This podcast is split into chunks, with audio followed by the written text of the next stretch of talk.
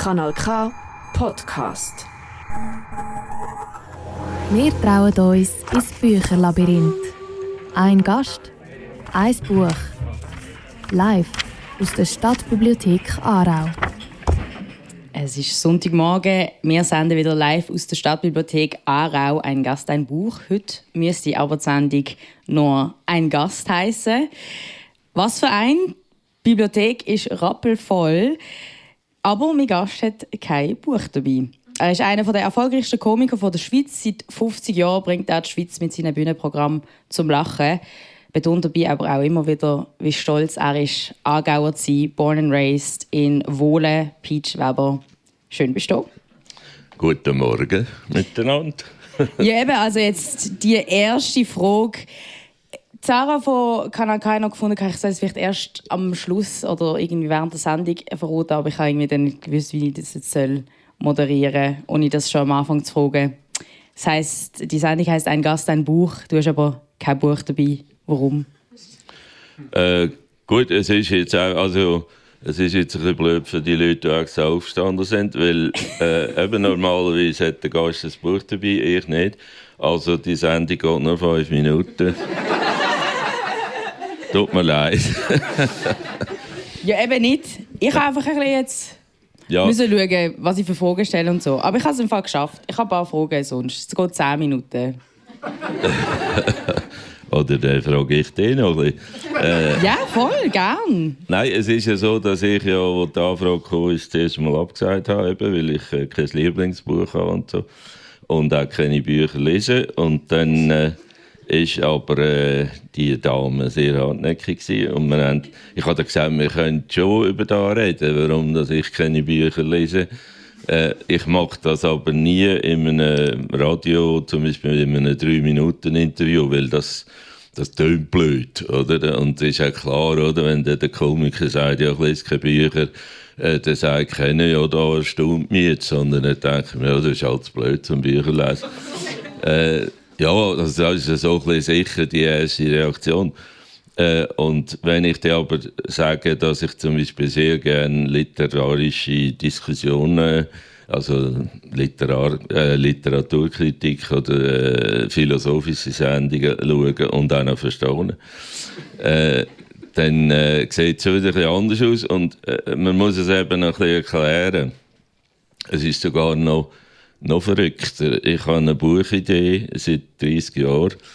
Äh, und ich habe mir immer gedacht, es wäre doch dann sehr lustig, wenn ich, der keine Bücher lese, dann plötzlich ein Buch rausbringe, das äh, zur Weltliteratur wird.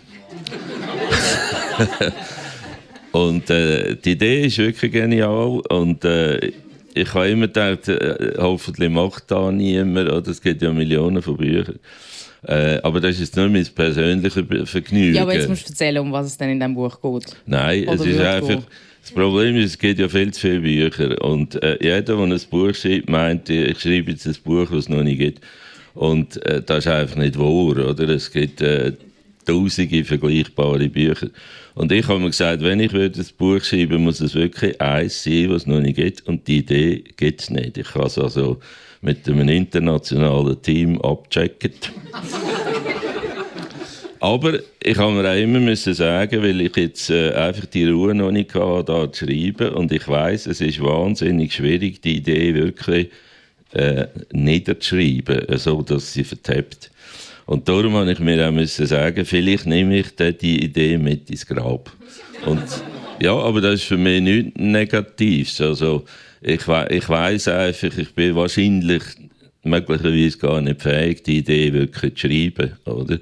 Weil sie, äh, man muss sie theoretisch in einem Zug durchschreiben. Also ich müsste von da vielleicht in eine Berghütte und einfach so konzentriert sein, dass ich sie in einem Fluss könnte schreiben. Und das ist mein Problem. Äh, ich habe tausende Ideen und wenn ich eine fertig mache, dann habe ich nach zwei Stunden die noch nicht fertig, aber vier neue Ideen, oder? Aber Immer. wenn du selber ein Buch schreibst, dann bist du dann abhängig von Leuten, die lesen. Also gegen Leute, die lesen, ist schon nichts. Bücher lesen? Nein, ich finde das gut und wenn mir Leute äh, von ihrer Faszination von Büchern äh, erzählen, finde ich das grossartig. Also jeder Mensch, der etwas findet, egal was es ist, das kann Musik sein, das kann Film sein, das kann Fußball sein oder so, äh, das ist ein Geschenk, oder? wenn man eine Leidenschaft hat für etwas. Und darum verstehe ich da, aber mir fehlt der äh, soll da sagen, die Grundehrfurcht von einem, vor einem Buch, oder? Das hast du äh, schon, schon jetzt ein paar Mal erwähnt, aber wo ist dir das so eingetrichtert worden oder probiert ich zu werden, dass man überhaupt eine Ehrfurcht vor dem Buch müsste haben? Nein, aber das ist ja so, dass äh, wenn jemand sagt, er lese sehr viel und der andere sagt, er lese nichts, dann welchen ist der, der Schlauer? der, der viel liest, oder? Auch wenn er Schrott das liest, der müsste ja zuerst. Mal, das ist die, äh, das, das ist einfach gesellschaftliche äh, Abmachungen. Zum Beispiel jemand, der sagt, ich höre äh, klassische Musik. Mhm. Und dieser sagt, ja, ich höre äh, wegen meiner Hitparade. Äh, dann weiss man auch, welches das äh, intelligenter ist, so in der allgemeinen Meinung, oder? Und Aber wenn dann sollte man sagt, ja eigentlich, ja, dann sollte man eigentlich die, die Klischees ein bisschen auflösen. Eben, man muss dann zuerst schauen, was liest er, oder? Ich mhm. habe nicht gesagt, ich lese nichts, sondern ich lese keine Bücher, weil ich habe mit dem Medium Buch das Problem, dass mir dort zu langsam ist. Und nicht, nicht weil ich äh, nicht gut kann lesen kann, habe ich also inzwischen gelernt, aber äh, es ist für mich immer so gewesen, wenn ich ein Buch angefangen habe, da habe ich x-mal gemacht, weil es immer Leute hat, die gesagt haben, du, nimm das Buch, da leist nicht mehr weg, bis es fertig ist, oder? Und dann habe ich mir Mühe gegeben, denen zu lieben, oder? Habe seit 70 äh, mehr durchgewählt. Und es wird mir langweilig, oder? Entweder merke ich dann, was mir der Autor sagen will, und dann denke ich, muss ich jetzt die 300 restlichen Seiten noch äh, lesen, wo du mir nochmal x-mal erklärst, was deine Idee war. Oder ich merke, das Thema interessiert mich nicht, oder? Und dann ist für mich das Buch, ich habe also noch keins gefunden, wo, wo ich dann, also wahrscheinlich sind es 50 gewesen, die mir Leute empfohlen haben. Ich habe mir wirklich Mühe gegeben. Und gibt es kein Thema, über das du gerne ein ganzes Buch würdest lesen? Also mehr als 50 Seiten? 70? Äh, es, äh, ja, ich habe immer gehofft, dass ich mal ein Buch finde. Und, äh, es, Aber es geht ja eigentlich mehr darum, um was es geht. Also eigentlich müsste ich ja wie etwas mega, mega fest interessieren. Mein Problem ist eben, äh, ich, äh, ich habe sehr viel Fantasie. Und mein Hirn läuft 24 Stunden, also auch Nacht.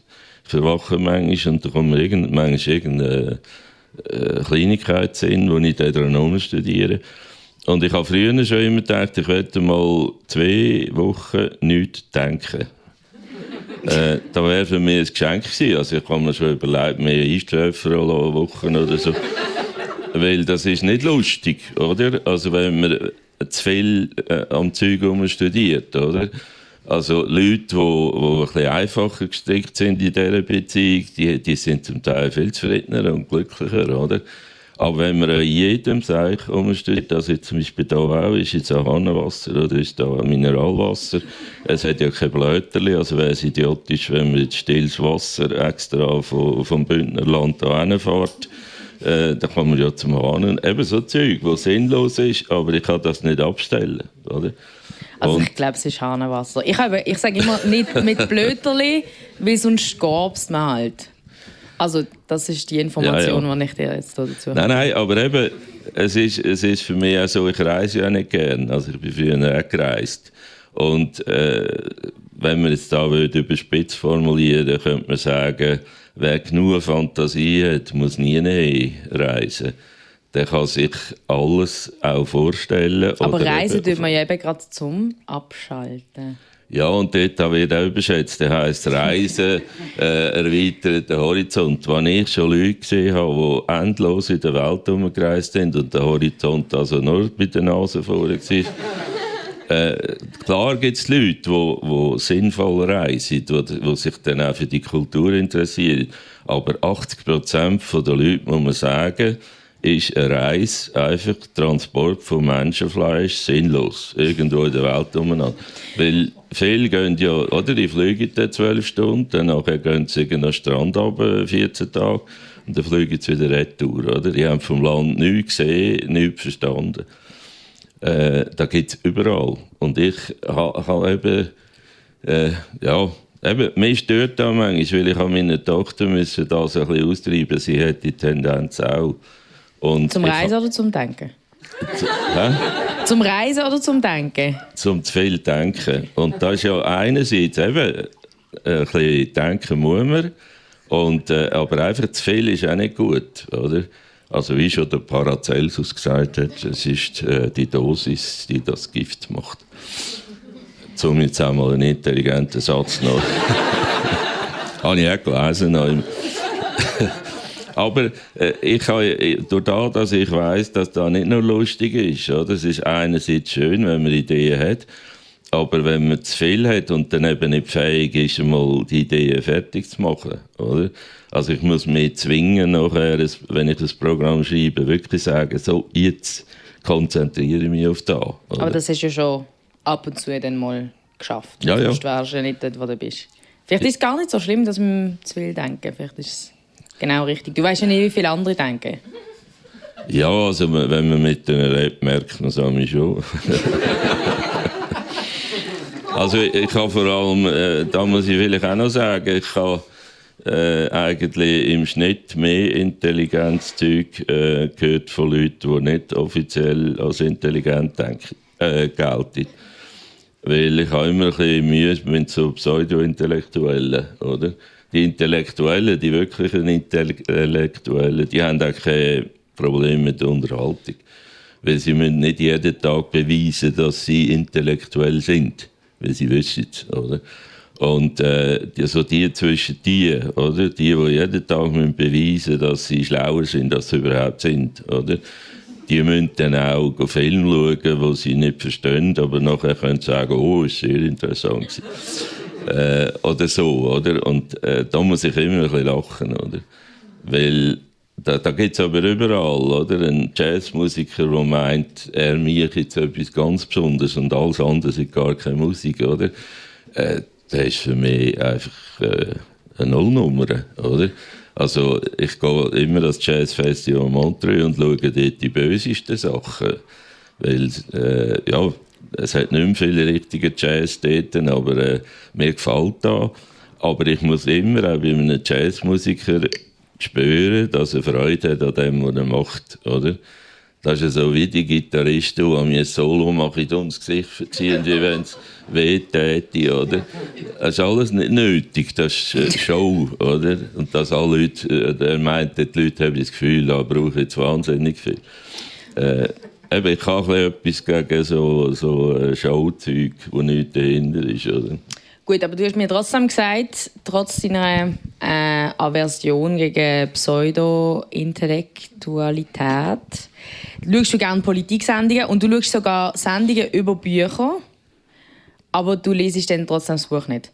Hast du nie, wenn du eben so eine Sendung gesehen hast, dann mega Lust bekommen, irgendwie die Bücher zu lesen? Mal, mehrmals. Also, äh, es ist schon so, dass jetzt zum Beispiel Sternstunde Philosophie hat, äh, äh, die ist nicht immer gut, aber äh, hat, äh, ein, Gro ein Großteil ist wirklich haben super äh, Leute. Und dort hat es schon mehrmals gegeben, dass ich fasziniert war von dem Typ, der ein Buch geschrieben hat oder mehrere Bücher. Und ich nachher gedacht habe, so, jetzt kaufe von dem ein Buch, oder? Und ich war wirklich eine Stunde da, habe dem mir das Wort aufgesogen. Weißt du noch, welches das war? Nein, es waren mehrere. Also sicher, äh, eben, äh, sicher über 20 Mal, wo ich dann den Versuch gemacht habe. Und dann habe ich das Buch nachher gelesen und habe gedacht, äh, hallo, ich will lieber mit dir einen Kaffee nehmen und mit dir eine Stunde reden, oder? Dann da habe ich die Essenz von dem Buch mhm. relativ schnell, oder? Und das war da, wo ich gemeint habe, das Buch ist für mich zu langsam, äh, weil wenn ich dann, es gibt sicher Bücher, wo, wo jetzt äh, ja, vielleicht mehr dann auch noch würde ich ein bisschen packen, aber bis ich da gefunden habe, muss ich so viel Schrott durchlesen. Okay, Die langsam, Lebenszeit habe ich nicht mehr. langsam glaube ich dir, dass das alles auch ernst meinst, weil du hast mir ja gesagt, oder vielleicht habe ich es nicht gelesen, dass du gern die gegensätzliche Meinung vertrittst, als dass du eigentlich hast in Diskussionen, damit es spannend wird. Woher weiß ich denn, dass du nicht eigentlich mega viele Bücher lesest, aber jetzt extra da gekommen bist, damit es ein bisschen anders wird? Schauen wir, schauen wir in die Augen. Okay, gut, nein, aber deine Argumente sind, ich glaube, so Nein, aber es, langsam es hat, schon. Es hat schon etwas. Ich habe früher schon, also vor allem so mit 19, 20, äh, hatte ich lange Jahre gehabt, Lammfellmantel und das war so Tippi-Zeit und so. Und dann, wenn auch mich, äh, so Diskussionen waren unter uns Gleichaltrigen, habe ich für mich gedacht, so, jetzt tue ich mal argumentieren wie äh, die letzte Generation. Weil da hat mir wahnsinnig spannend gedacht, äh, bringe ich genug Argumente gegen meine Überzeugung, oder?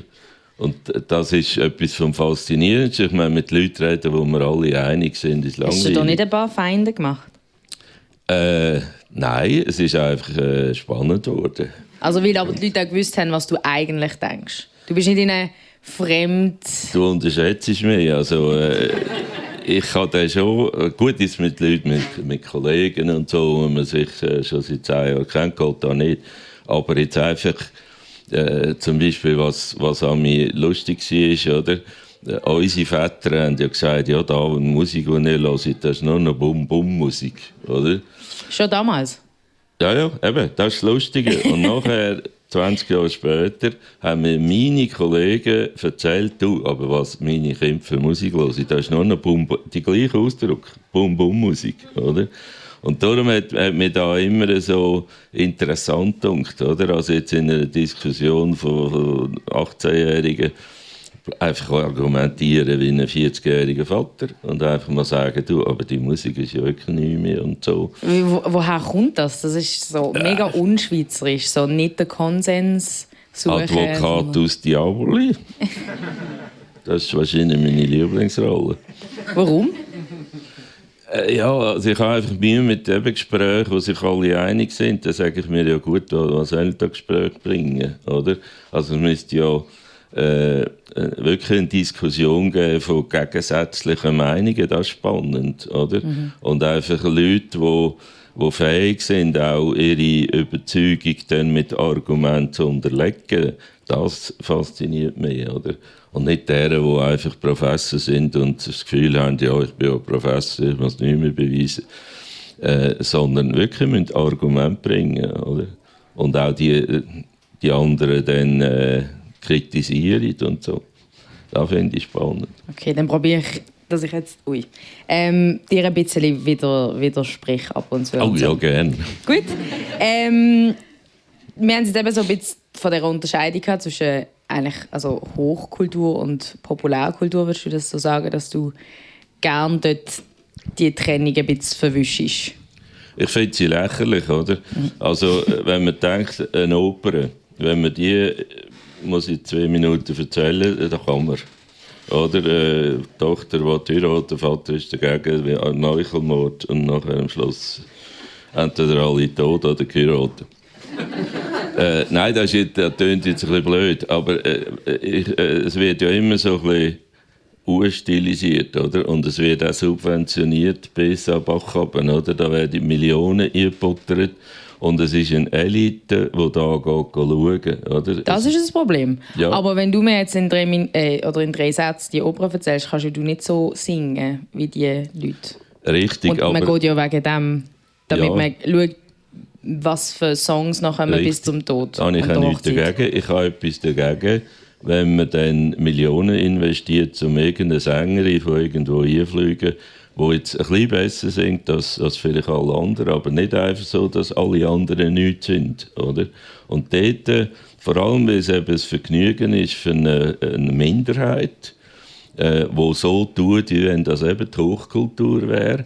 Aber ich behaupte, äh, äh, die Volksbildung ist mehr durch zum Beispiel Volkstheater und so äh, ja, angebracht worden als Opern.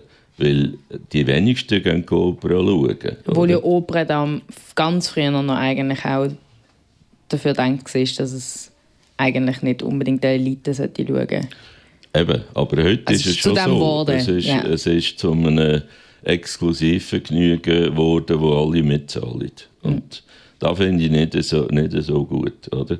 Weil ein, ein, äh, wenn man eben einen Schwank oder ein, äh, ein Volkstheater kann man auch in drei Minuten erzählen. Und ich habe immer, mich hat immer da fasziniert, wo mit wenig Aufwand etwas passiert. Zum Beispiel der Bobby McFerrin, äh, die, die ihn kennen, oder, habe ich immer zum Motor gesehen, der hat nichts anderes gehabt als ein Glas Wasser und ein Mikrofon. Wie mir jetzt. ja, und hat die Leute fasziniert, oder? Äh, ich habe äh, andere Sachen, oder eine Oper, wo eine riesen äh, Kulissen und Kostüme und alles.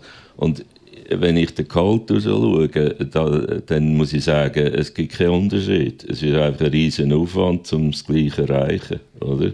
Also wenn ein Mensch allein mit seiner Stimme oder so kann die Leute zwei Stunden unterhalten, ist für mich da gleichwertig, wie wenn man mit einem riesen Aufwand auch zwei Stunden die Leute unterhalten. Es ist nicht wegen dem besser, weil es ein riesen Aufwand ist. Auch du schaffst das. Du hast meistens... Gut, da habe ich es nicht wollen, darauf Vor allem- hinweisen. Also ich habe es schon ein bisschen rausgehört. Auch du kannst mit deiner Stimme und einem Glas Wasser begeistern. Du hast selber Hits gehabt, auch in der Hitparade. Und äh, los ist auch die Hitparade. Stimmt das? Losest du das immer noch? Das hast du immer wieder betont so. Losest du immer noch Hitparade? Also mich fasziniert einfach Musik schon seit je und je. Und ich hatte immer so einzelne Stücke, auch klassische Stücke zum Teil, die ich gerne gelost habe. Aber nicht einfach alles Klassik oder so. Ich habe immer, ich habe immer ein bisschen Tipparade gelost, um zu schauen, äh, ja, wie funktioniert heute so ein Hit und so. Gibt es Oh. im Moment einen Hit, wo du... Weil ich kann mich noch daran erinnern, dass du bei Virus TV bist und dann hast du damals gerade den Animals-Hit mega abgefeiert von Martin Garrix, oder? Und gibt es jetzt einen Hit, wo man nicht so würde denken, dass es du los ist? Mein Problem ist, dass ich manchmal ein Stück äh, hundertmal höre, aber noch nicht weiss, wie, wie der heisst und singt. es interessiert mich auch nicht. Also ich bin ja auch nicht Fan von dem Sänger oder von dieser Band, sondern das Stück. Und ich habe in meinem Leben Stück wirklich tausendmal gelost, oder? Bis, zu, bis zum, äh, ja, durchdrehen fast, weil es mich so fasziniert hat, oder? Aber ich bin nie Fan von einer Band oder von einem Sänger oder so. Äh, für mich gibt es in jeder Musik einzelne Stücke, die sensationell sind, oder? Auch in der Volksmusik und auch in der Klassik, im Jazz, überall. Dann reden wir jetzt nicht nur über Musik, hören wir doch auch noch ein bisschen. Du hast mir ein paar Songwünsche geschickt, weil wir ja eben heute äh, kein Buch dabei haben, sondern, aber dafür haben wir ein bisschen mehr Zeit für Musik. Oder auch nicht. Es ist jetzt auch schon gut. Wir werden es sehen. Ein bisschen Musik werden wir spielen. Von diesem Song hast du aber den, den Titel gewusst. Er heißt Streets of London und ist von 1969. Was werden da für Erinnerungen wach? Also eben, ich habe natürlich mir überlegt, äh, also die Frage war ja, gewesen, äh, welche Stücke oder so haben die äh, ein bisschen geprägt oder so.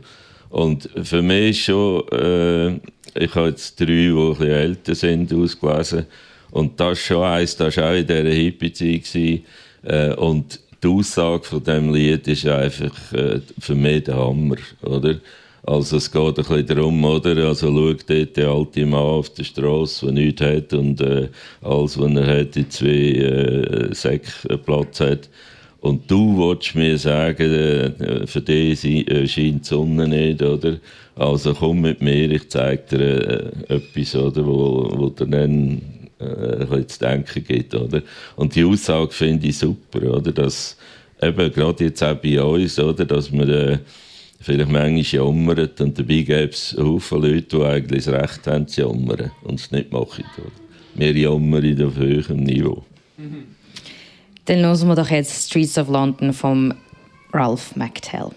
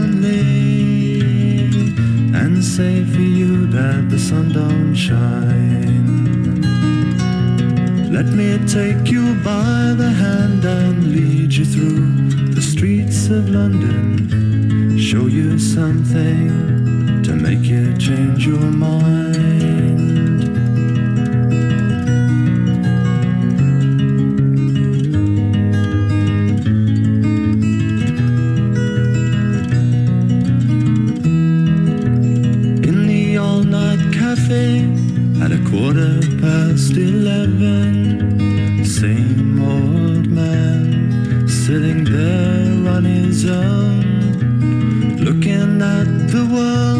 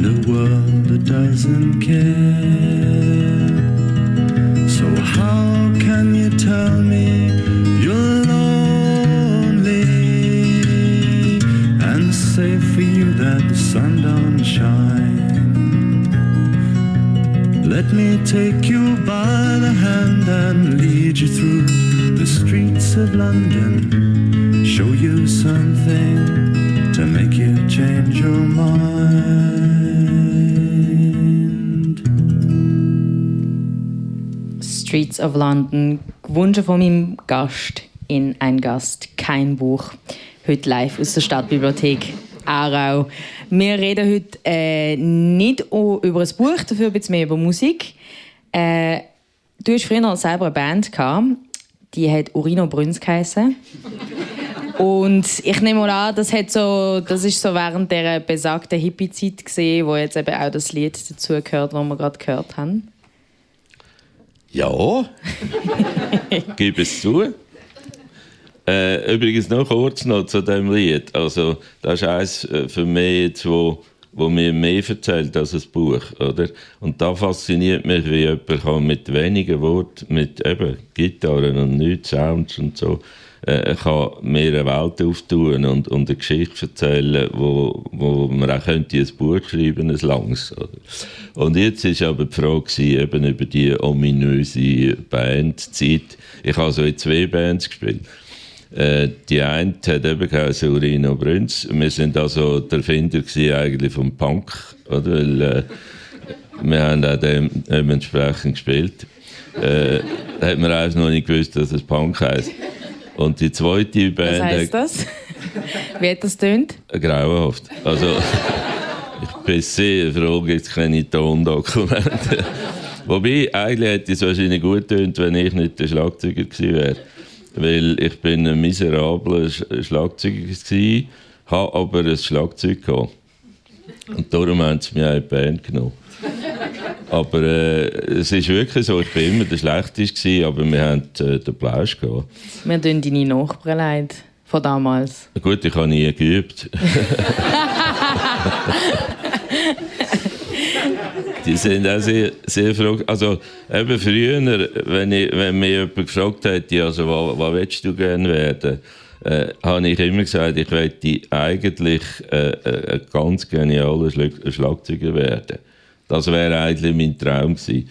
Und ich habe angefangen Schlagzeug zu spielen und äh, eines von meinen wenigen Talenten ist, ich sehe relativ schnell meine Grenzen. das ist aber auch keine Kunst, weil die sind relativ nah. Und dann äh, habe ich mir immer gesagt, ja, dann höre ich auf, äh, kein Wert, dass ich das durchstiere. Oder? Ich werde nie so gut, wie ich werde werden. Gut, aber beim Punk ist es ja um etwas anderes gegangen. Ja, ja, also eben, es hat dort Rock geheißen. Oder? Und die zweite Band war auch lustig, die heisst Keith and Keith. Also mit einem TH und einem S hinten dran, das niemand aussprechen kann. Und die, das Ziel dieser Band war, einfach der Saal muss leer sein. Und das haben wir auch fertig gebracht. Äh, wir haben sogar einmal an einem, an einem Fest von der Gewerbeschule, wo es vier Bühnen hatte, wo verschiedene Bands gespielt haben. Das ist alle Bühnen, alle Publikum. Also drei, drei Bühnen äh, war der Saal voll und bei einer war es leer. Gewesen. Das sind zufälligerweise mehr. ich würde so gerne wissen, wie das tönt hat. Und was ihr gesagt habt, vor allem. Oder gesungen habt. Ja, Oder ist es so also, ohne Text? Äh, ja, man hat so ein bisschen die paar Englischsätze, die man äh, gewusst hat, hat man halt ein paar Mal gesungen. Gut, da hat der DJ Bobo hat auch so eine Karriere gemacht. Ja, weil, das ja, gut, aber der hat noch mega gut tanzt dazu. Ja, ja, aber da habe ich früher auch noch können. Aber er ist auch ein Ehrlicher, also ich habe immer sehr Respekt gehabt, ich kenne ihn also schon seit dem Anfang dort. Und er gibt ja auch zu, er hat Englisch gelernt mit dem Titel hinten auf dem Plattencover. Und darum heißen die Hits auch ja Everybody und There's a Party und alles.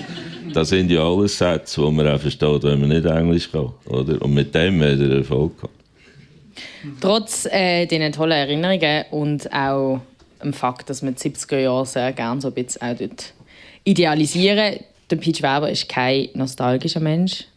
Warum? Äh, ich habe immer Mühe gehabt, mit äh, Sachen ewig durchzukatschen, die wo, wo, wo vorbei sind. Ich schaue immer führen und mich interessiert, was kann ich machen, oder?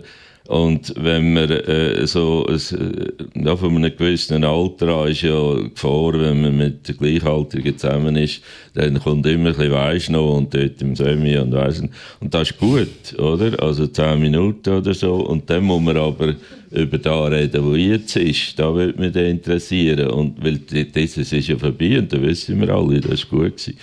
Aber äh, eben, es ist, es ist einfach ein Gefahr, dass man dann immer wieder über früher redet und in dieser Zeit äh, sie jetzt ein bisschen verpasst.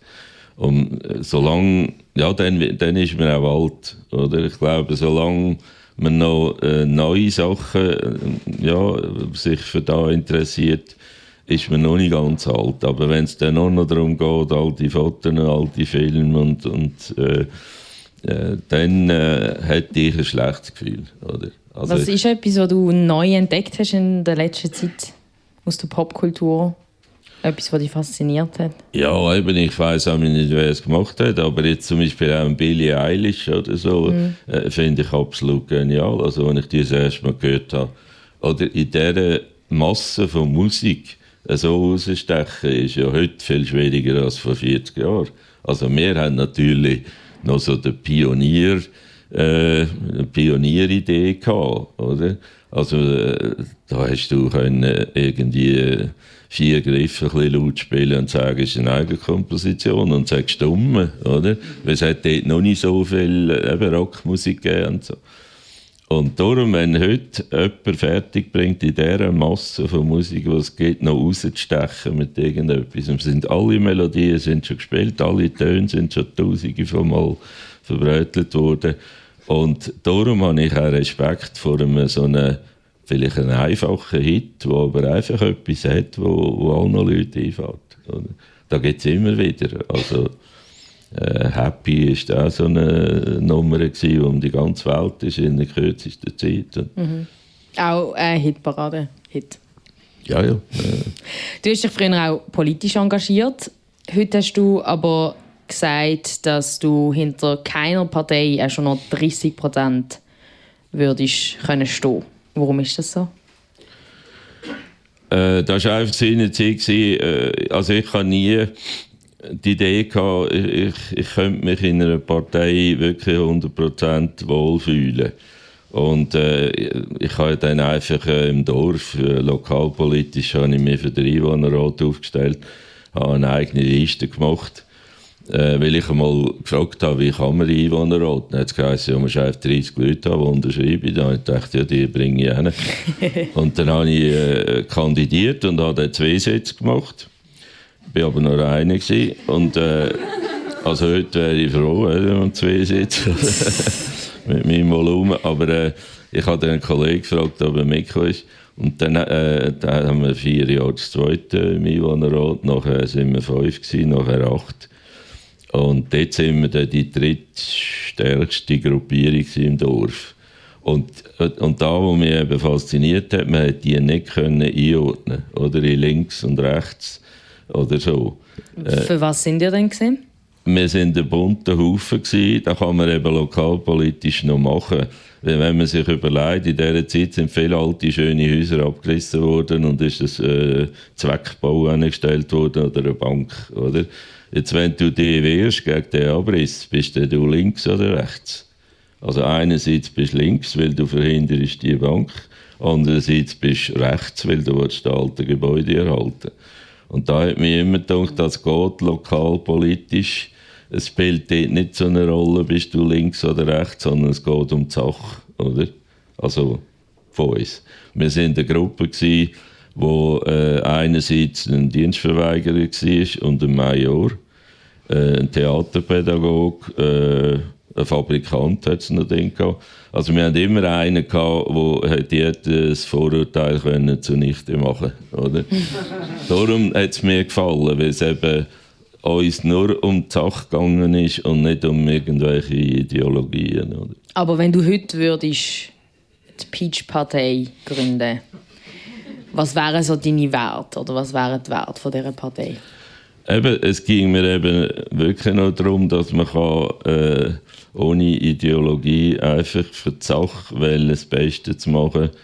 Äh, wobei, eben, ich, ich habe ja meine Bundesratskandidatur zurückgezogen, weil man ja als Mann keine Chance hatte. Ja, damals hast du noch gute Chancen gehabt. Ja, also im Nationalrat hatte ich auch Anfragen, gehabt, ein paar, äh, wo ich dann aber gewusst habe, da wollte ich nicht. Also, äh, für mich war immer Lokalpolitik faszinierend, gewesen, weil es auch relativ schnell umgesetzt wird. Oder? Also wenn man beschließt, die Straße wird 7 Meter oder 10 Meter, dann geht es nicht 10 Jahre, bis es dann gemacht wird, sondern äh, es geht ein bisschen schneller und auf Bundesebene geht es halt dann an mich, da habe ich einfach die Geduld nicht. Oder? Wir sind ja aber auch alle froh, dass du nicht Politiker geworden bist. Ah, nicht Bundesrat bist. Obwohl ich glaube, es wäre sicher interessant geworden und ein bisschen lustiger und so. Ja gut, ich könnte mich alle umoperieren, dass ich Bundesrat werde. Ähm, kommen wir jetzt wieder zurück zu der, äh, zum Thema Pop versus Hochkultur. Ähm, du hast es auch so ein bisschen angedeutet bei unserem Vorgespräch, dass du die Unterscheidung nicht gut findest, ähm, auch so ein bisschen wegen deiner Rolle als Komiker in, in der Unterhaltungsbranche, oder? Ja, aber ich habe kein Problem damit. Als Komiker, wenn du nicht abgehärtet bist, ein bisschen äh, eine dickere Haut hast gegen. äh, Also ich lese zum Beispiel nie einen Kommentar oder, oder irgendwie. äh, Also Über die oder allgemein? Ja, also wenn ich etwas auf Facebook stelle, gehe ich nicht schauen, was jetzt jeder Nöckel dazu meint. sondern das ist es etwas, was ich einfach möchte sagen den Leuten, die es interessiert. Äh, ich habe nie auch auf Leserbriefe die Kommentare gelesen und so, weil äh, es interessiert mich nicht, weil ich überzeugt bin, wenn ich etwas schreibe oder sage, dann bin ich überzeugt, das ist meine Meinung und die, die passt halt nicht allen. Aber im Detail noch das Schlimmste ist ja, wenn man anfängt, Kommentare zu kommentieren. Und dann kommt der Retour-Kommentar und dann der andere wieder und da ist mir einfach Zeit steht, oder? Und ich glaube, da, da wird sich auch mal totlaufen, oder? Das mit diesen äh, Kommentare, Bewertungen, oder? Zuerst mal schauen, wie das Hotel bewertet wird. Ich meine, wenn man weiß, was man alles kann faken und was man alles kann für Klicks kaufen, oder? Äh, dann nachher hat da jetzt für mich keine Bedeutung mehr. Oder wenn jemand sagt, oh, ich habe auf YouTube 100'000 Klicks, denke ich, ja, dein Papi hat gut investiert. Ja. Das stimmt ja nicht immer. Nein, Bei der Billie Eilish zum Beispiel sind es glaube ich, wirklich echte Menschen. Gut, die kann auch etwas, aber es gibt ja so Influencer-Tontoli, wo natürlich der Papi, ja, also auch Tont, Tonterich, oder, äh, also Kann sollte man das auch nicht mehr sagen. Also Was? noch nie hat man es sagen. Tunte? Rich? Also das Tunteli ist eben bei uns nicht, äh, also Schweizerdeutsch ist für mich da nicht ein Tunte, sondern das ist einer, der nicht so ganz putzt ist. Das Tunteli. Und das ist eigentlich auch, äh, ja, also eben, das hat mit, dem, mit der Tunte eigentlich für mich nichts zu tun. Gut, also... Tut mir leid. Ich nehme Ausdruck, tun wir Du, zurückspulen. du, du schaffst es so, dass wir gecancelt werden. ähm, also du hast aber auch gesagt, dass du in der Schweiz der Einzige bist, der hundertprozentig auf Unterhaltung setzt. Ist das nicht ein bisschen übertrieben? Nein, ich habe es gesagt, ich bin der Einzige, der sagt, äh, mir 100% Unterhaltung. Es gibt ja viele Kollegen, die auch Pausengelöhnt sind, wie ich auch. Oder? Wir sind alle Pausengelöhnt. Es ist ja nicht lebensnotwendig, was wir da machen. Es ist eigentlich Luxus. Äh, aber ich, äh, ich habe nie einen anderen gehört, der gesagt hat, äh, mich 100% Unterhaltung. Äh, auch der, der praktisch das Gleiche macht wie ich, sage, ja, ich mache schon Unterhaltung, aber schon ein bisschen mit einem Anspruch. Und dort muss ich immer ein bisschen lachen, oder? Wie wenn Unterhaltung, wie man sie müsste entschuldigen für da. Und das ist halt heute ein bisschen äh, das Problem. Und da haben viele, zum Beispiel Volksschauspieler Jörg Schneider und so, wo Tausende von Leuten zum Lachen gebracht hat und Freude gegeben hat, hat am Schluss vom Leben noch das Gefühl gehabt, er müsse jetzt noch warten auf Godot spielen oder irgend so etwas, zum beweisen, dass er schon noch etwas mehr hätte können, oder? Dabei, was gibt es Schönes, als im Volk eine Volksschauspielerfigur zu sein, oder Walter Roder und Margrit Reiner und so. Das sind das, eben, das ist einfach so ein bisschen da, dass, äh, dass man das Gefühl hat, ist schon gut, oder? Ich habe einen riesen Erfolg auf dieser Volksbühne, aber ich muss jetzt noch zeigen, dass ich auch könnte irgendwie ein richtiges Theaterstück spielen Und das finde ich immer schade, wenn man das Gefühl hat, oder? Also du sagst ja, du fühlst dich wohl in der Rolle vom so ein Unterschätzten. Also, das hast du schon immer wieder gesagt. ja, ja, als Aargauer bist du geübt. Nein, es ist Gut, so. das kann ich wirklich unterschreiben. Also das finde ich auch. Es gibt wirklich nichts Schlimmeres als überschätzt zu werden. Richtig. Ich meine, wenn man unterschätzt wird, kann man wirklich nur gewinnen. Richtig. Und eben, es, es gibt viele Sachen, die überschätzt werden heute. Äh, auch durch die, die ganze äh, Geldansammlerei. Also jetzt zum Beispiel Elon Musk ist für mich einer von der überschätztesten Menschen auf der ganzen Welt, weil der hat eigentlich nichts Gescheites erfunden. Er hat die einzige Idee, die er hatte, war, dass ein Elektroauto nicht muss grusig aussehen muss. Er war der Erste, der ein Elektroauto gemacht hat, das geil ausgesehen hat. Das sogar äh, äh, ja, Bundesräte nachher unbedingt so einen Tesla haben wollen. Aber sonst, oder, da mit seinen 4000 Satelliten, die er im Weltraum, sinnlos, im Weltraum, er will ja 40.000 Satelliten dort jagen, ist eigentlich Katastrophe, ist ein Ego-Trip, ist einfach Aktion selber froh. Und es gibt viele Leute, die den bewundern und das Gefühl haben, oh, der Messias, der uns wenn er jetzt zum Beispiel etwas Intelligenz gemacht hätte, einen neuen Antrieb, wo man kann endlich einmal vom, vom Erdöl und Benzin und so wegkommen nicht. Oder in Afrika irgendetwas gemacht hätte, wo man Wasserstoff produzieren kann oder so. So, da wäre etwas Intelligenz und dann würde ich auch sagen, Elon Musk, du bist super. Reden wir jetzt aber wieder eher über dich. Äh, gibt's Das ist nicht, nur um über Schätze gegangen. Gibt- ich bin gibt's- eben gegen Personenkult. Ah, okay. Auch gegenüber mir. Apropos, eben, gibt es denn nicht trotzdem Sachen, weil ich meine, du bist jetzt wirklich irgendwie 50 Jahre, du so ein 45. bisschen in der, in der Öffentlichkeit. 45. 45. Gut, ich nehme mal an, man hätte dich auch schon da, vor 45 Jahren kennt und so und in Wohlen. Aber ist egal. Auf jeden Fall, gibt es denn nicht etwas, wo dich trotzdem nervt, wenn die Leute über dich denken? Nein, weil es ist so, dass natürlich äh, äh, acht Jahre Lehrer sein einem schon ein bisschen abgehärtet haben, oder? Weil der Lehrer hat auch so ein Image gehabt, oder? Äh, 13 Wochen Ferien und einen vollen Sack und so. Äh, und äh, dort hat man schon ein bisschen einfach mal sagen, ja, also rede ich dir und so, ich weiß, was ich mache, oder? Und äh, als Komiker ist ja klar gewesen, also da will man nicht äh, oder der einzige legitime Kritiker für mich der Unterhaltung ist das Publikum, das Eintritt gezahlt hat. Äh, Kritiker haben mich nie interessiert, oder? Weil dort, ich habe zum Beispiel vor 40 Jahren gesagt, es kommt kein Journalist mehr gratis rein. Weil da hat man x-mal erlebt, es haben sich sieben akkreditiert, sind dann gratis drin gehockt, haben zwei Stunden gelacht, nachher haben sie am anderen Tag geschrieben, ja, war nicht so lustig. Und da habe ich gesagt, ja, da habe ich nichts dagegen, da könnt ihr schreiben, aber wir müsst ihr Eintritt zahlen.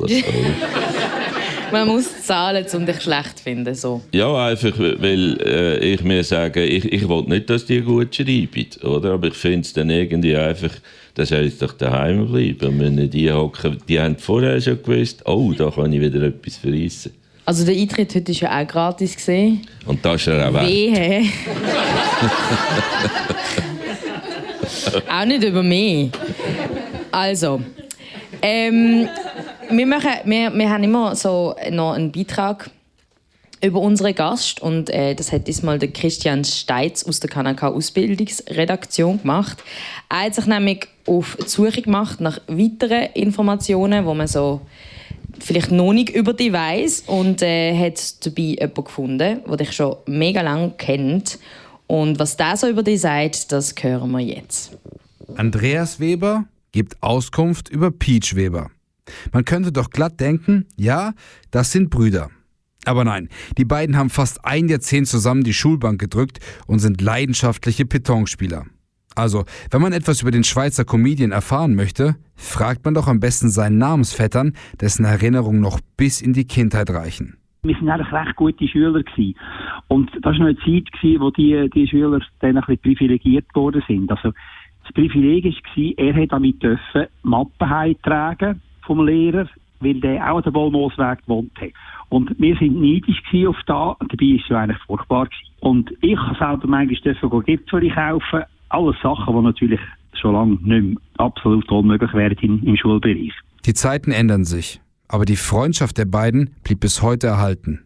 Und das hat auch damit zu tun, dass Peach Weber neben der Persönlichkeit, die er im Rampenlicht darstellt, immer ein offenes Ohr hat. Peach ist ein, ist ein gemütlicher Mensch, ein guter Freund, der würde einem, der würde einem sofort Zömmli geben. Es, zeichnet ihn aus, dass er einfach ein, ein, gutes Gehör hat für einen und plötzlich bringt er Sachen wieder vor, die man einmal so beiläufig gesagt hat und merkt, er hat da, er hat da mitbekommen. Und bei dem, bei dem Beton-Spielen ist es also nicht so, dass man, dass nur lockere Sprüche passieren, da auch. Aber es gibt auch sehr wohl auch ernsthafte Diskussionen, auch politische Diskussionen. Und ähm, wo man einfach merkt, er, setzt sich mit der Welt sehr, sehr wohl auch, nicht nur als, als Komiker auseinander. Eine Sache hat den langjährigen Freund des Comedians allerdings erstaunt. Peach Weber bei Ein Gast, ein Buch? Laut Andreas Weber sind Bücher nicht die größten Leidenschaften des berühmten Aargauers. Beim Buch muss ich zwar schon noch sagen, da bin ich noch gespannt, was er mitbringt, das Buch. Äh, weil da haben wir auch schon Diskussionen gehabt. Ich lese sehr gern und viel und wir haben auch schon über Bücher diskutiert und er sagt, Bücher lesen, das ist für ihn fast ein bisschen wie Zeitverschwendung. Da bin ich gespannt, ob er, ob er heute ein Globi-Buch oder ein Kochbuch mitbringt. Der Pitch Weber, ein guter Zuhörer. Da werden ihm aber die Frage gestellt heute bei «Ein Gast, ein Buch» oder eben «Ein Gast, kein Buch».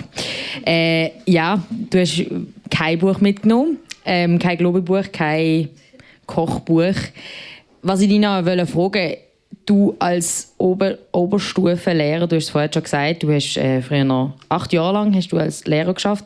Hätten das passt? Ein Lehrer, der, der nicht liest? Ja, es ist so gewesen, ich äh, bin natürlich an der, der Hilfsschule gewesen, also wo äh, heute oder noch eine Kleinklasse geheißen und heute ja integriert ist. Äh, und das ist eine Spezialsituation gewesen. Das sind vorwiegend Problemfälle gewesen, wo im Schulbetrieb einfach äh, ausgesondert worden sind. Und da hat mir eben spannend gedacht. Also, da hat man vom Stoff her hat man nichts vorbereitet. Das sind Sachen gewesen, die man können aus dem Ärmel schütteln. Aber man, menschlich müssen 100% da sein, oder? Und wir müssen spüren, was läuft. Wir müssen mit Einzelnen immer wieder reden und so. Wir sind da, wir, äh, eben anstatt rechnen, sind wir halt manchmal einfach im Kreis rumgeguckt und haben das Problem diskutiert. Und da hat mich spannend gedacht. Also an einer Säck oder an einer Bitz hätte ich wahrscheinlich viel früher aufgehört, oder? Äh, weil an der Hilfsschule hat man kein Druckmittel mehr gehabt. Oder an einer Bitz hätte man können sagen, du, wenn du den Schnitt nicht hast, fliegst du runter. Oder Säck auch, also fliegst du runter. Äh, wenn man zu unterst ist, äh, kann man nicht mehr runterfliegen. Also das heisst, man muss andere Argumente haben, oder? Also man muss können überzeugen, man kann nicht Druck machen mit eben Noten oder so. Und da hat mich spannend gedacht, darum habe ich es doch acht Jahre gemacht und das andere ist mehr zufällig entstanden und dummerweise erfolgreich gewesen, sonst wäre ich wahrscheinlich irgendwann wieder Schule gehen. Ich habe mir sagen lassen, dass es sehr schwierig war, jemanden zu finden, äh, ein Statement über dich ähm, kann sagen, weil du vor allem allein schaffst und allein unterwegs bist. Man hat dich auch schon als einsamer Wolf beschrieben. Du hast kein Problem mit dem Alleinsein. Nein, weil das Alleinsein äh, nichts zu tun mit Einsamsein. Also das ist ja wieder ein, etwas ein anderes. Und es ist auch nicht so, dass ich jetzt äh, ein einsamer Wolf bin. Einer hat es wirklich gut gesagt in dem Doc, wo am SRF äh, gelaufen ist.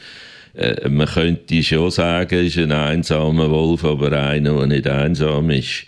Also ich suche mir einfach die Leute aus, wo, wo ich weiß, die tun mir gut.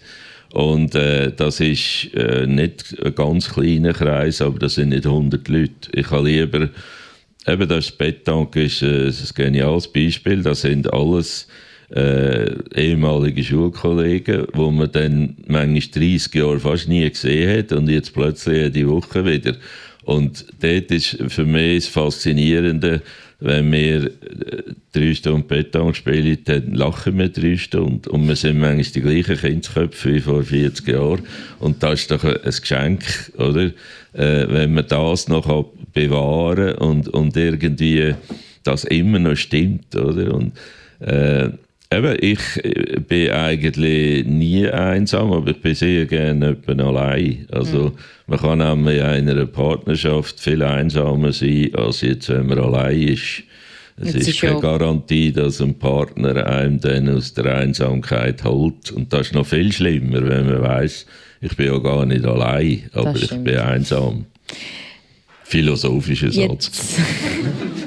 ja, die über die Unterscheidung hat man in den letzten zwei Jahren immer wieder geredet, auch in den Medien, weil ja durch Corona sich die meisten äh, allein wiedergefunden haben und sich dadurch aber auch einsam gefühlt haben.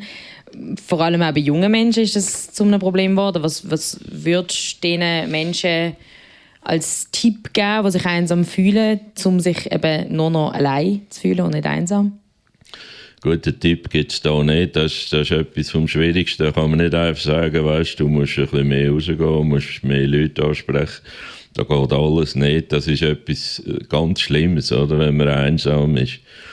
Und eben die ganze Corona-Zeit, äh, dort habe ich die Jungen immer bewundert, dass die zwei Jahre äh, sehr diszipliniert mitgemacht haben, obwohl sie direkt nicht betroffen sind. Mhm.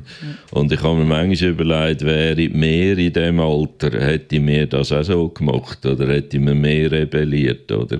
Und da habe ich immer Mühe gehabt, wenn Erwachsene gesagt haben, ja, die Jungen treffen sich gleich da und, und die schauen überhaupt nicht, die nicht gestummen. Mhm. Die haben wirklich sehr, erstaunlicherweise sehr gut das äh, mitgemacht. Und jetzt ist natürlich klar, jetzt ist der langsam hat man genug. Äh, also auch die, wo, wo jetzt irgendwie äh, sich, ich kann ja mehr gut können beschäftigen, oder? Weil ich habe einfach gedacht, ja, wenn Lockdown ist, was kann ich machen? die ich nie mehr brauche, ein neues Programm, oder? Und da hat dann auch funktioniert, oder? Wenn ich aber mit anderen Leuten etwas machen will, dann wäre das nicht gegangen, oder? Dort, dort, äh, wir sind sowieso privilegiert gewesen, also meine Altersgenossen, weil äh, wir sind schon pensioniert, oder? Also äh, wir haben eigentlich, ja, können sagen, ja, da bleiben wir halt ein bisschen daheim. Und äh, ja, ich selber habe da nicht so Mühe gehabt. Oder? Es ist natürlich ein unmöglicher Seich, was da passiert ist. Oder? Aber dort muss man auch wieder sagen, ich habe ja auch mal eine Kolumne geschrieben, Generation Schwein gehabt. Ich gehöre zu dieser Generation, die grausam Schwein hat. Oder? Wir sind am Weltkrieg noch vorbeigeschrammt, also wir haben ihn nicht erlebt wir haben nie eine wahnsinnig große Krise gehabt bis zu dieser Pandemie. Also auch die Finanzkrise ist ja eigentlich im Rückblick lächerlich gegen das. Und darum gibt es nichts zu jammern. Also wir haben wirklich auch Frieden gehabt, einmal bei uns.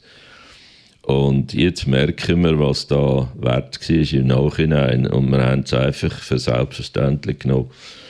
Und dort müsste man ein bisschen mehr Demut haben. Also ich rede jetzt von meiner Generation und nicht gross rumpupen, sondern einfach sagen, wir haben einfach nur Schwein gehabt. Wir können nichts dafür, wir haben Schwein gehabt. Die Zeit rennt davon mit dir. Ich merke es. Ich habe äh, Also ich habe schon Zeit Musik. bis um eins.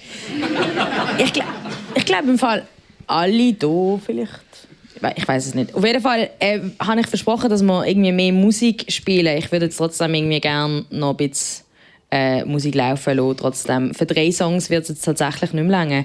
Ähm, trotzdem noch aber eins, du hast dir das Lied äh, «Weit, weit weg» vom Hubert von Geusern, Live-Version, gewünscht. Wer ist der Hubert von Geusern? Warum das Lied und warum, warum unbedingt die Live-Version? Äh, es ist so, das Stück äh, ist für mich auch so eins, wo, wo sehr wenig Text hat wo aber äh, mich jedes Mal rührt. Oder? Es gibt einfach so ein Stück, also jetzt auch vorher, bis 13 auf London, habe ich also gemerkt, äh, es rührt mich jetzt nachdem ich es 10'000 Mal gehört habe. Und der Hubert von Geusen ist für mich ein faszinierender Musiker, der eigentlich äh, ist ein Österreicher und ich immer wieder Qualität ist von dem, der macht für mich so eine ehrliche, direkte Musik, äh, und live ist er wirklich äh, eine Bombe, oder? Und da und das Stück ist so, es ist zwar ein bisschen zu lang, ich habe gesagt, man kann dann nach dem Gitarre-Solo ein bisschen ausfaden, weil ja, es schon weitergeleitet. sieben Minuten, aber das Gitarre-Solo ist eben genau da, wo mich auch so wahnsinnig gut dunkt, weil es nur wenige Töne haben, aber jeder ist am richtigen Ort und es ist ein Stück, also ich tue meine Beerdigung nicht vorbereiten,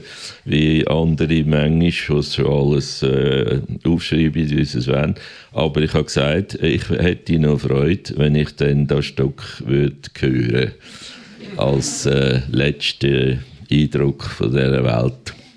Gut, jetzt nicht gerade als letzter Eindruck von der Welt, aber zumindest als letztes Lied von dieser Stunde, weit, weit weg vom Hubert von Geusern. Jetzt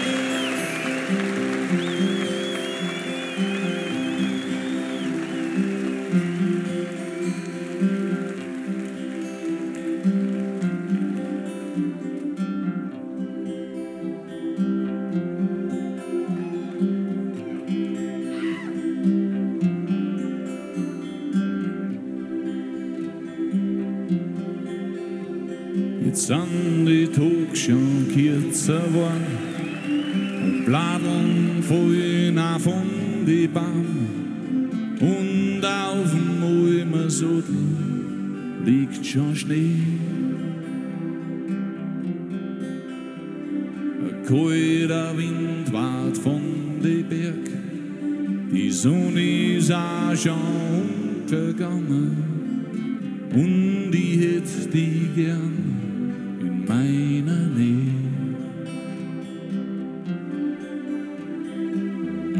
Jetzt bist so weit, weit weg, so weit, weit weg von mir.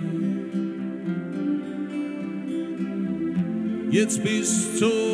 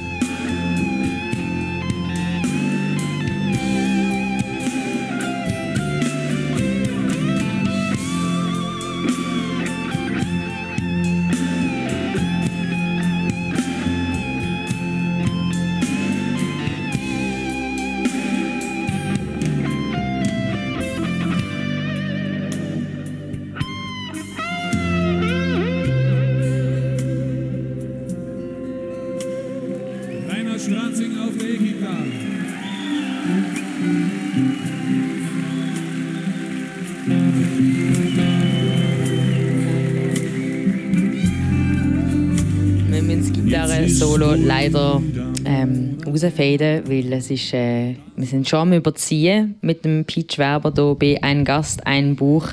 Er hat weit, weit weg gewünscht vom Hubert von Geusern. Ja, der Song heißt «Weit, weit weg», aber du hast am Anfang von der Stunde gesagt, du verreist nicht gern, du gehst nicht gern weg. Du findest, in der Ferne findet man sich nicht. Findest du das immer noch? Ja, also äh, ich bin nicht generell gegen das Reisen. Ich bin nur gegen das sinnlose Nummerfliegen, wo ja vor allem auch noch verstärkt worden ist durch die idiotischen Billigflüger, wo man nachher kann für 16 Franken auf Mallorca. Äh, Das ist einfach idiotisch, oder? Das hat mit Reisen nicht mehr so viel zu tun. Aber ich bin auch gereist äh, und ich habe eigentlich da gesehen, was ich wollte sehen. Aber du hast dich nicht selber gefunden in der Ferne. Ja, also das, ist- das ist ja da, wo ich auch schon mal gesagt habe, es gibt Leute, die wo, wo sich selber suchen und dann gehen sie überall hin, also von Amerika nachher auf Asien in ein buddhistisches Kloster und suchen sich selber das ist eigene Ich, oder? Und so, und dann gehen sie noch auf Australien und dann auf Japan. Und dann kommen sie wieder heim und dann merken sie, ihr eigenes Ich hockt daheim vor dem Fernsehen. Also zusammengefasst. also ist sicher so auch Leute, die auswandern, das ist meistens eine Illusion, oder? Man nimmt seinen Rucksack mit, oder? Gut, Äh, man kann einfach nicht glücklich sein, dort wo man Richtig. geboren ist. Ja, und ja, dann, wenn es eine Flucht ist, dann ist klar, das ist überall besser, oder? Aber die, die äh, Probleme haben und so und nachher das Gefühl haben, ja, jetzt gehe ich eben auf Australien und ein Restaurant aufmachen und dann ist alles viel besser. Das ist eine Illusion, oder? Man muss die Probleme äh, lösen, egal wo man ist, oder? Also eine reine Ortsveränderung löst die Probleme noch nie, oder? Ich äh, habe jetzt noch Zeit für eine Frage und äh, die betrifft die Zukunft, jetzt, wo wir am Schluss sind von dieser Sendung. Du bist vor ein bisschen mehr als einem Monat 70 geworden. Ja, und ja. hast äh, gesagt, ähm, dass 2027, also mit 75, Schluss wird sein. Was kommt denn nach der Komikerkarriere? Äh, das interessiert mich im Moment noch nicht, weil äh, ich habe, wie gesagt, wenig Talent. Äh, ich bin auch nicht gut im Planen. Äh, langfristig schon gar nicht, aber ich bin sehr gut, wenn irgendetwas passiert oder sich etwas verändert, bin ich sehr gut, möglichst schnell einen Weg zu finden, wie es weitergeht. Oder? Also ich habe immer Mühe mit, mit Leuten, die endlos jammern, was jetzt so alles passiert ist. Ich sage mir immer, äh, jammern ist schon gut, das Zeitchen, aber irgendwann muss man vorwärts schauen, sonst verliert man dann wirklich Zeit, oder? Und ich habe mich auch mit dem Anlass äh, nicht beschäftigt gross. Wir haben das sehr dilettantisch angesagt vor 15 Jahren. Es ist dann noch 20 Jahre gegangen, oder? Es ist äh, ein Weltrekordversuch, der längste Vorverkauf der Welt. Ist offiziell vom Guinness Buch anerkannt. Und äh, ich, ich habe immer gesagt, ich will mit zwei Jahren vorher, also im 25, dann ernsthaft damit befassen. Es ist äh, am Abend ausverkauft mit 10.500 Leuten. Ich habe dann noch eine Nachmittagsvorstellung angesagt, weil ich mir gesagt habe, wenn ich schon die beschwerliche Reise auf Zürich muss unternehmen dann wollte ich es amortisieren. Und am Nachmittag sind es jetzt auch schon 8000 Billette und äh, es wird sicher zweimal voll. Der Erlös wird gespendet und äh, also meine Idealvorstellung wäre, äh, muss jetzt erst schauen, in welchem Aggregatzustand ich dann noch dort bin, oder? Aber wenn es optimal läuft, wäre die schönste Vorstellung, dass ich dann wirklich auf der Bühne bin, nachher halbwegs ein Programm mache und am Schluss einen riesigen Scheck, einen vier Meter langen Scheck mit einer sechsstelligen Zahl drauf. Und zwar äh, nicht nur 100'000, es, es könnte 300'000, 400'000 sein, äh, wo ich dann könnte spenden, vielleicht an fünf, sechs Organisationen. Und dann muss ich sagen, gäbe es keinen schöneren Abschluss von diesen 50 Jahren, wo es dann gewesen wäre. Oder? Ich glaube, ähm, da freuen wir uns drauf, beziehungsweise werden auch wehmütig sein. Es ist ja dann trotzdem eben ein, ein Abschluss. Wir sind am Schluss von dieser Sendung. Es war mega spannend, gewesen, trotz äh, dem Fehlen vom Buch. Also, Und, ich äh, schon eins da, aber das ist da Das nimmt mich jetzt mega Wunder. der Zwerg Stolperli. Okay, noch ein bisschen Werbung am Schluss von dieser Sendung. also ich kann auch noch, äh, noch ein vorlesen daraus. Ja, wer weiß. Also eben, es ist niemand rausgelaufen. Ähm, auch, obwohl wir nicht über ein Buch äh, gelesen haben heute, danke für vielmals bist du da und äh, danke für deine Gedanken und kritische Gedanken rund um die Buchkultur. Nächste Woche äh, wird es wieder um ein Buch gehen. Und äh, was für eins, äh, das dickste von meiner Karriere. Hier bei ein Gast, ein Buch. Das war die absolute Albtraum, fast 700 Seiten. Es heißt Anfänge und ist eine neue Geschichte von der Menschheit. Also das behauptet zumindest der David Rangroff und der David Graeber. Die probieren mit dem äh, Buch nämlich unser Bild von der Entstehung von der Zivilisation aus auf den Kopf zu stellen. Also trotzdem ziemlich spannender Inhalt. Ähm, reden über das umfangreiche Buch werde ich dann mit dem Komponist und dem Pianist, dem Christoph Baumann, dann wieder in der Stadtbibliothek baden. Kannst du mir noch sagen, wie es heisst? Da wollte ich unbedingt lesen. Eben. Anfänge. Das musst du dann aber auch wirklich anfangen. Haha. Okay. Mein Name ist Ann Meyer und äh, bis nächste Woche. Tschüss, Peach. Danke, schönen Danke vielmals, sind ihr da gewesen.